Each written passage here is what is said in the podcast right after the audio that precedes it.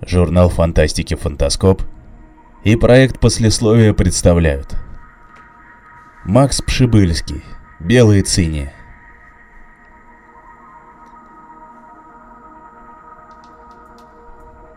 Судья устало обвел взглядом присяжных. Молодая девчонка тут же потупила взгляд, толстячок во фраке промокнул платочком вспотевший лоб. Дряблый старичок комкал в непослушных пальцах твидовую кепку, взгляд пышногрудый мадам испуганно бегал по лицам людей. Оглашается вердикт присяжных. Слова пристава проплыли над залом, увязли в тишине. Все замерли в ожидании решения суда, и лишь широко улыбался в клетке седой человек. Скрипнула лавка. Председатель взглянул вопросный лист. «Невиновен!» Будто выплюнул слово. Судья побледнел, тяжело вздохнул. Губы сложились в тонкую белую нить. «Олдрик Кёник, обвинение с вас снято». Судья шумно втянул воздух. «Вы свободны». Генрих Рихтер, верховный прокурор Эвервилля, вскочил, лицо пошло лиловыми пятнами. «Да как же! Да все же улики! Да что ж это такое?» Старик в клетке улыбнулся еще шире. Рихтер взмахнул руками, пошатнулся, осел на стул. Лицо побагровело еще больше, он рванул воротник, да так и замер. Пристав бросился к нему. «Доктора! Срочно доктора!» Лил дождь. Крупные капли барабанили по крестам, разбивались могильные плиты, разлетались брызгами на плащах и зонтиках. Кладбище размокло и чвакало под ногами. Несмотря на каверзы погоды, народу собралась уйма. Оно и понятно, Генриха Рихтера горожане уважали, и даже стихия не смогла помешать людям почтить его память. Орхидеи, каллы, гейхеры, венки и букеты. Угрюмый капеллан отчитал за упокойную, гроб опустили в яму. Сквозь толпу протолкался седой старик, небрежно бросил в могилу две белых цинии, презрительно сплюнул на землю. Вдалеке ударила молния, взвыл ветер, швырнул комок грязи старику в лицо. Стоящие рядом охнули, отшатнулись. Олдрик утер лицо, молча обернулся, пошел прочь. В потусторонне он не верил, хлюпал по грязи, бормоча под нос проклятия. Ветер кружил сорванный лепесток цини.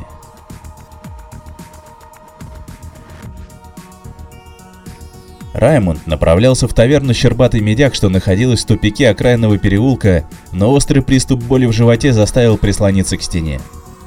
Затем его согнуло пополам и вырвало. Рвало долго, выворачивая наизнанку, выжимая слезы из глаз и вытряхивая душу. Наконец боль отпустила, он поднял взгляд, разглядел силуэт женщины, спешащей по улице. «И не страшно ей», — подумалось Раймонду. «Сама, ночью». Додумать он не успел. Женщину окликнули. «Куда идешь, цыпочка?» Ехидный голос ударил на отмаш. Девчонка тихо вскрикнула. Огляделась, но никого не заметила, ускорила шаг.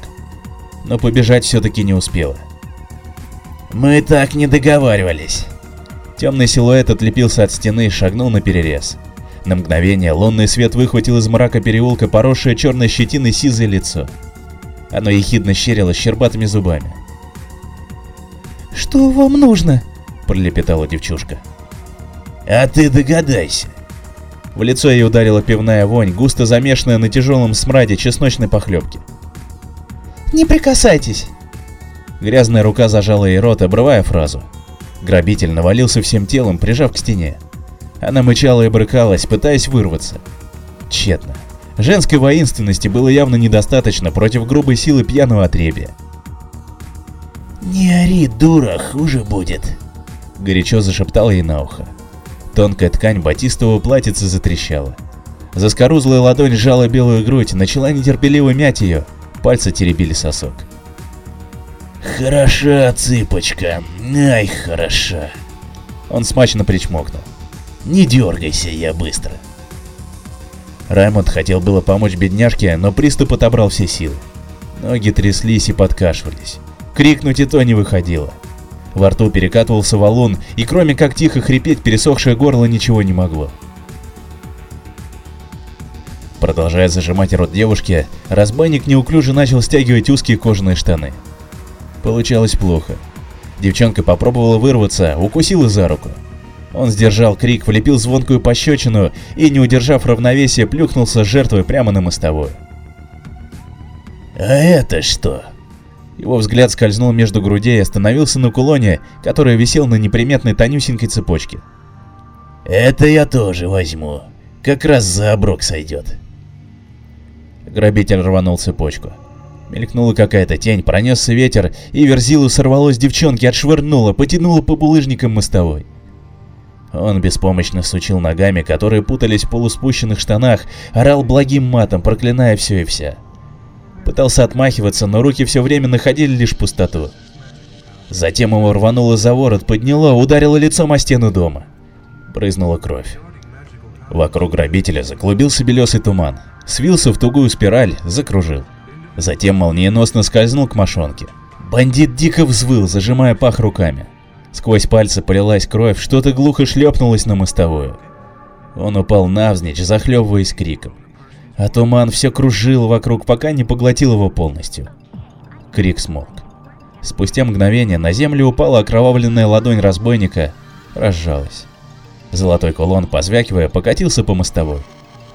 Девчонка завизжала, осела на мостовую. По переулку пронесся ветер, разбросав во все стороны белые лепестки цинь.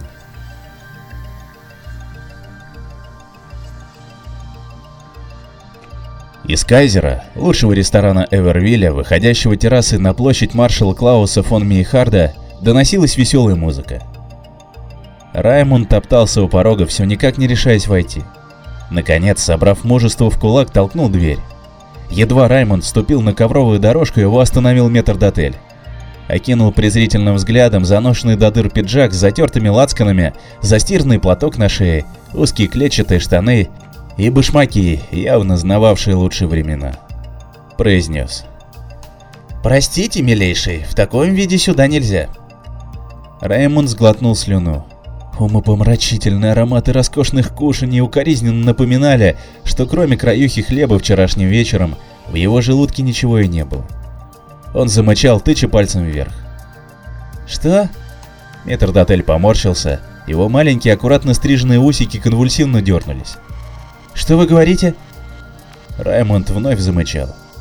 Так, милейший, давайте на выход. Охрана! Посетитель отрицательно замотал головой. Начал энергично жестикулировать руками. Не мой, что ли? Раймонд кивнул. «Этого еще не хватало», — застонал метрдотель. «Охрана, ну где же вы?»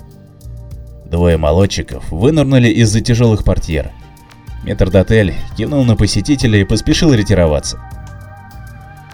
Раймонд узнал одного. Человек Олдрика, жаб. Здоровенного детину прозвали так из-за страшно выпученных глаз, над которыми кустились густые брови. Раймонд радостно замычал. Поднял левую ладонь вверх, занес над ней правую руку, поводил, делая вид, что пишет. Охранники переглянулись. «Бумагу и перо?» Прогундосил жаб и почесал здоровенную бородавку возле носа. Немой кивнул. «Это еще зачем?» Раймонд повторил жест, затем ткнул пальцем в грудь знакомого охранника, потом поднял палец вверх. По лицам охранников пробежала тень, а затем отобразилась работа мысли. Наконец, жаб изрек. «Для Уолдрих, что ли?» Немой радостно закивал. «Понятно», — протянул охранник. Глянул на напарника, коренастого молодчика, весь разговор отстраненно наблюдавшего за улицей и не прекращавшего что-то жевать. Сгоняешь?» Коренастый молча удалился. Через несколько минут принес перо, бумагу и маленькую чернильницу протянул Раймонду. Тот принялся что-то черкать. Затем аккуратно сложил лист, протянул жабу. «Передам», — заверил тот. «А теперь проваливай».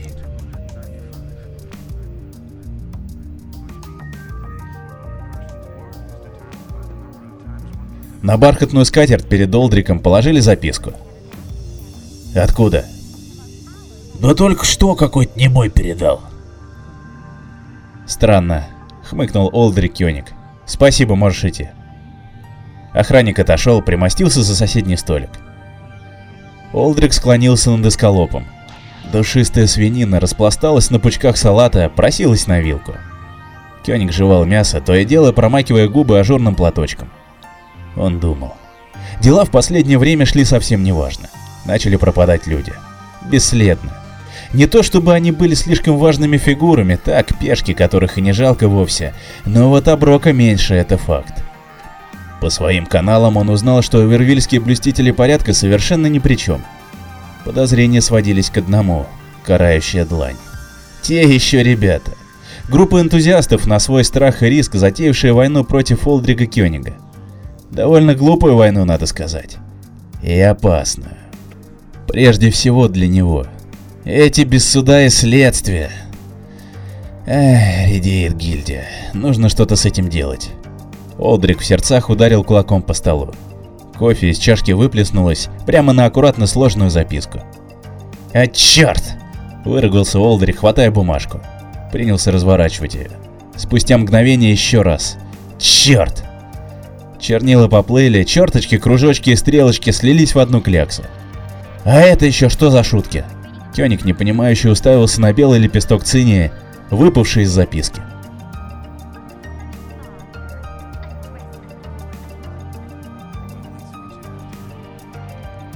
Смеркалось. Раймонд медленно брел через сквер, поглядывая по сторонам. Вдруг кто-то что-то забыл ценное на скамеечке. Пусто. Вчера день выдался удачнее. Какой-то растяпа обронил карманные часы, и их хватило на две миски похлебки в щербатом медике. И даже на пойло, именуемое там пивом, осталось. Теперь он страшно сожалел, что так опрометчиво потратил последние гроши. И будто в подтверждение его мыслей, желудок жалобно заурчал. Раймонд грустно улыбнулся. Скоро, очень скоро все наладится. Еще 10 дней нищеты, а потом... Эх, что только начнется потом, райская жизнь. Уж он-то отыграется за все. Заявится в Кайзер, пощеголяет перед метрдотелем в новом с иголочки сюртуке, выпьет бутыль, а лучше две, наилучшего эвервильского полусладкого десятилетней выдержки закусит айсбаном с сочной квашеной капустой. Желудок заурчал, возвращая Раймонда к суровой голодной действительности. Мечты, мечты. Раймонд оглянулся на невнятный шорох. Успел разглядеть лишь смутную тень. Затем последовал удар. Он упал на землю, человек навалился сверху, снова ударил. Раймонд застонал, пытаясь сбросить нападающего. Нападавший был слишком силен. Выбраться немому не удавалось. Он мычал и брыкался, но тщетно. А нападавший все-таки заломил руки Раймонда за спину, медленно обшарил карманы. Немой горько улыбнулся. Нашел, где искать. «Тьфу ты нищего обокрал!» Выругался нападавший, сплюнул на землю. «Только время зря потерял. Ничего, вся ночь впереди». Он зашагал прочь. Взвыл ветер, пронесся по земле, разметал листья. Раймонд едва успел откатиться с его дороги. Порыв догнал нападавшего, сбил с ног. Тот вскрикнул, вскочил, резко обернулся, занося руку для удара, и застыл, изумленно раскрыв рот. Перед ним покачивалась дикая, нелепая фигура. Исполинский человек, сотканный из пожелтевших листьев, собранных причудливым ветром воедино. Фигура развела руки в стороны. С криком нападавший бросился на утек. Фигура сделала шаг, другой — Подхватила беглеца, сжала в кулак. Багряные пальцы, казалось, щекотали разбойника нежно, ласково играли с ним, будто любящий отец с ребенком. А тот отчаянно взмахивал руками, вопил, что есть мочи. И вдруг резко затих. Тишина накрыла скверик. Фигура последний раз сжала пальцы, и разорванное пополам тело упало на землю, орошая кровью пожухлую траву. Спустя несколько мгновений подернулась дымкой и начало истаивать. Исполин обернулся к Раймонду, шагнул. Немой затаил дыхание, понимая одно — конец. Конец непутевому и нищему вору. Исполин склонился над ним, поднес ладонь. Раймонд зажмурился, смотреть в глаза собственной смерти было выше его сил. Пролетела минута, другая. Ничего не происходило. Собравшись с духом, Раймонд приоткрыл глаза. Желтый лист висел перед глазами едва-едва покачивался а на нем в зыбком свете молодого месяца отблескивал медяк. Его последний щербатый медяк. Немой поднял голову, взглянул туда, где у людей лицо. Застывшая маска из золотистой листвы смотрела на него одиноким белым глазом. Наваждение длилось секунду, а затем белый глаз заскользил по лицу, будто слезинка. Плавно закружился в воздухе, медленно опустился на ладонь. Лепесток цини. И в то же мгновение исполин рассыпался, завалив немого горой мертвой листвы.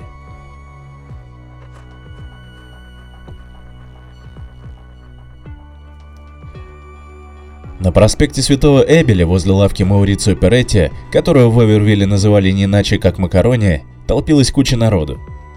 Никто не хотел пропустить потеху, а посмотреть действительно было на что. Незадачливый торговец и вправду напоминал спагеттину, такой же тощий, несуразно длинный и болезненно бледный. Маурицио был привязан к деревянному щиту, который с утра притащили люди Олдрика.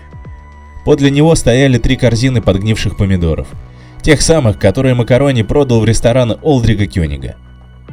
То, что Олдрик был редким гурманом, было известно многим, но мало кто знал, что очень часто он захаживал на кухню, самолично принимая участие в приготовлении блюд.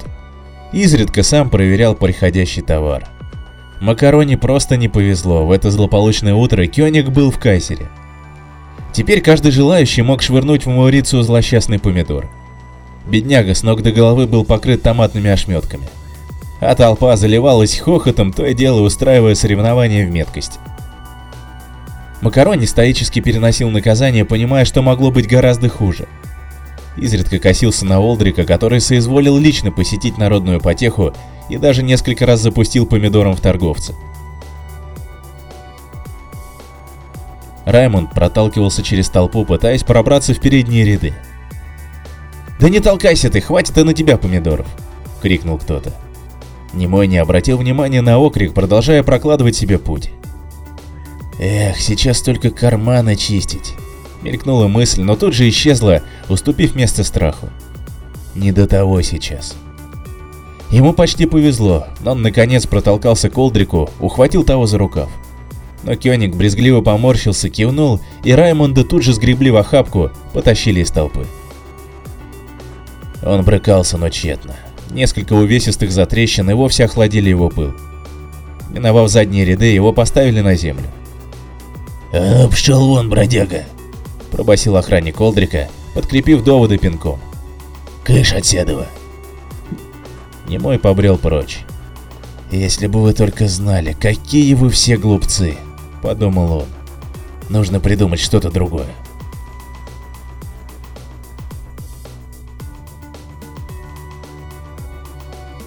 Имение бургомистра давно спало. Храпел хозяин с женой, сопела прислуга. Украдкой заглядывала в приоткрытые окна луна. Болдер крался по коридору. Ладони вспотели, какое-то странное предчувствие не давало покоя. Он оглянулся. Никого. Тогда почему? Все должно пройти без проблем, ведь четко спланировано, взвешено каждое движение, каждый шаг, каждый вздох. Да и мастерства для такого, положа руку на сердце простенького дела, хватало с лихвой. Ну и что, что дом бургомистра, подумаешь? Но душа или что там, трепетала в его грешном теле, отчаянно орала. «Беги отсюда, быстрее!» Но бежать нельзя, в любом случае, ведь завтра последний срок. И Олдрик не простит, если Болдер вернется без оброка. Несмотря на то, что он второй после Кёнига человек. Ведь дело даже не в деньгах, дисциплина. Коридор уперся в массивные двери. Именно там, за дверью, то, зачем он сюда пришел. Три золотых слитка. Болдер достал инструмент, придирчиво осмотрел. Подобрал отмычку. Принялся колдовать над запорами. Ощущение опасности наступало на пятки, гнало вперед. Дрожали пальцы. Невольно Болдер отметил, что такого с ним не случалось лет с 15. С тех самых пор, когда его совсем юного нахала взял под свое крылышко Уолдрик. Наконец механизм сухо щелкнул. Болдер облегченно вздохнул, приоткрыл дверь. Давно не смазанные петли обиженно застонали. Вор юркнул внутрь, даже не услышав тихого скрипа половицы и не заметив одинокую тень, которая скользнула следом.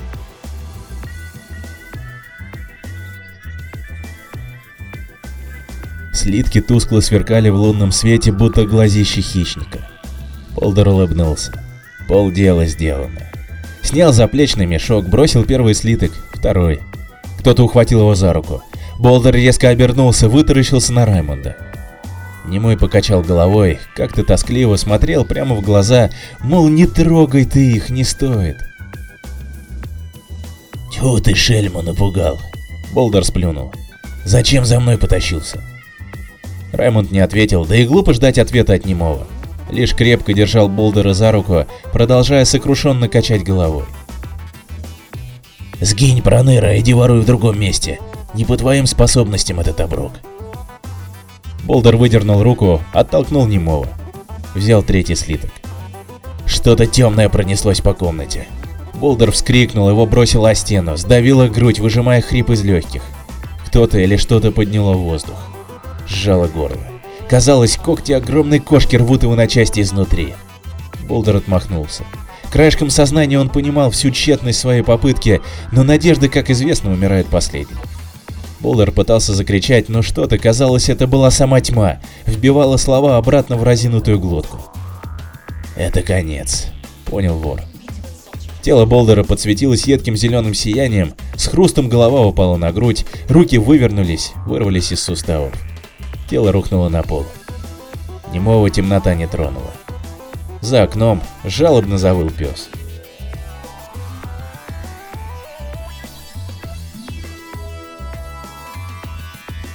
В таверне клубился сизый дым.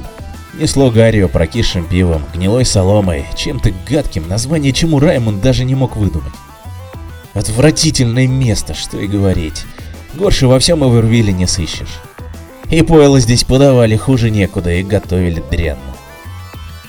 Но на что-то более приличное, чем щербатый медяк, мизерной грошвы, которую Раймонд кое-как выпрашивал на улицах, просто не хватало. Поэтому приходилось довольствоваться этим.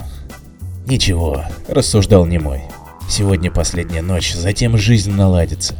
Наверное». Третий день Раймонд безбожно пил, заливался так, что домой полз на четвереньках. Но иначе не мог. Увидев столько ужасных смертей, немногие отказались бы от бутылки окаянной. Немой поднял кружку, глотнул пиво, как вдруг двери, слетев с петель, рухнули внутрь. Троицу, которая ворвалась щербатой медиак, Раймонд знал отлично. Люди Олдрика, кровавые рубахи, сорви голову, каких поискать. Таким, что женщину прирезать в подворотне, что ребенка придушить. Все едино. «Вот он!» — рявкнул один. «Хватай паскуду!» Троица ринулась к немому. Раймонд попробовал встать, но тело вовсе не слушалось. Его ударили, свалили со стула, прижали к полу.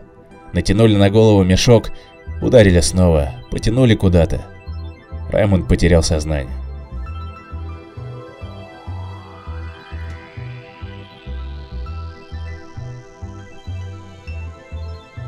«Оклыгал!» Тихий голос Олдрика плыл по залу. «Плесните-ка еще воды!» Приказ Кёнига сразу же выполнили. Раймонд раскрыл глаза, обвел очумелым взглядом помещение. Народу собралось немного, человек 20, наверное, все, кто остался от Империи Олдрика. «Рассказывай, на кого работаешь, крысеныш?» — говорил Олдрик тихо, но от его голоса тысячи ледяных мурашек бегали по спине. «Батька, он же не мой!» — вернул кто-то. «Ничего, когда начну шкуру заживо сдирать, у меня и не мой заговорит. Принесите бумагу, перо и чернильницу. Не может сказать, пусть пишет. Что же это ты, паскуда, натворил? Мы же тебя, я же тебя. Змея подколодная. Одрик сорвался на крик. За сколько тебя карающая длань купила? Единственного сына потерял. Ох, дорогой Болдер, преемник мой, а все из-за тебя, ублюдок, и не лги, мои люди видели, как ты за ним пошел в тот вечер. Одрик вскочил, что было мочи ударил Раймонда по лицу. Второй раз, третий. Бил, пока не запыхался. Окровавленный немой смотрел на Олдрика. Казалось, он спрашивал, за что? Ведь Раймонд честно пытался спасти, предупредить, как мог.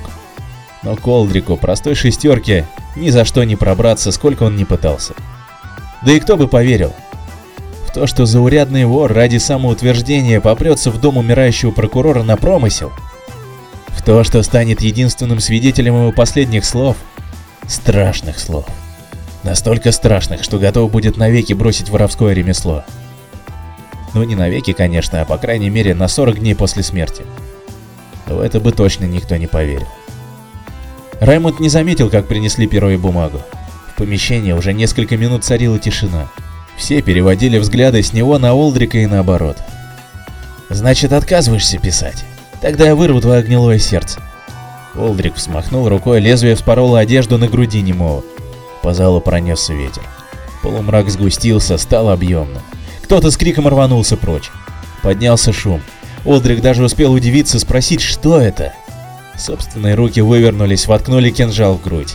Казалось, они вдруг зажили собственной жизнью. Неспешно, будто издеваясь, эти руки тянули кинжал вниз. Олдрик кричал, умолял, потом всхлипнул, оседая в лужу крови, подсвеченную едким зеленым сиянием. Раймонд смотрел на мертвого Кёнига и видел рядом темный силуэт. Мстителя с лицом прокурора Генриха Рихтера. Он широко улыбался, этот мертвый Генрих, сжимая в руках две белые цини. Лепестки медленно осыпались, кружили вокруг тела Олдрика. Лунный свет, невесть как проникший в закрытый зал, посеребрил лицо призрака. И он улыбнулся.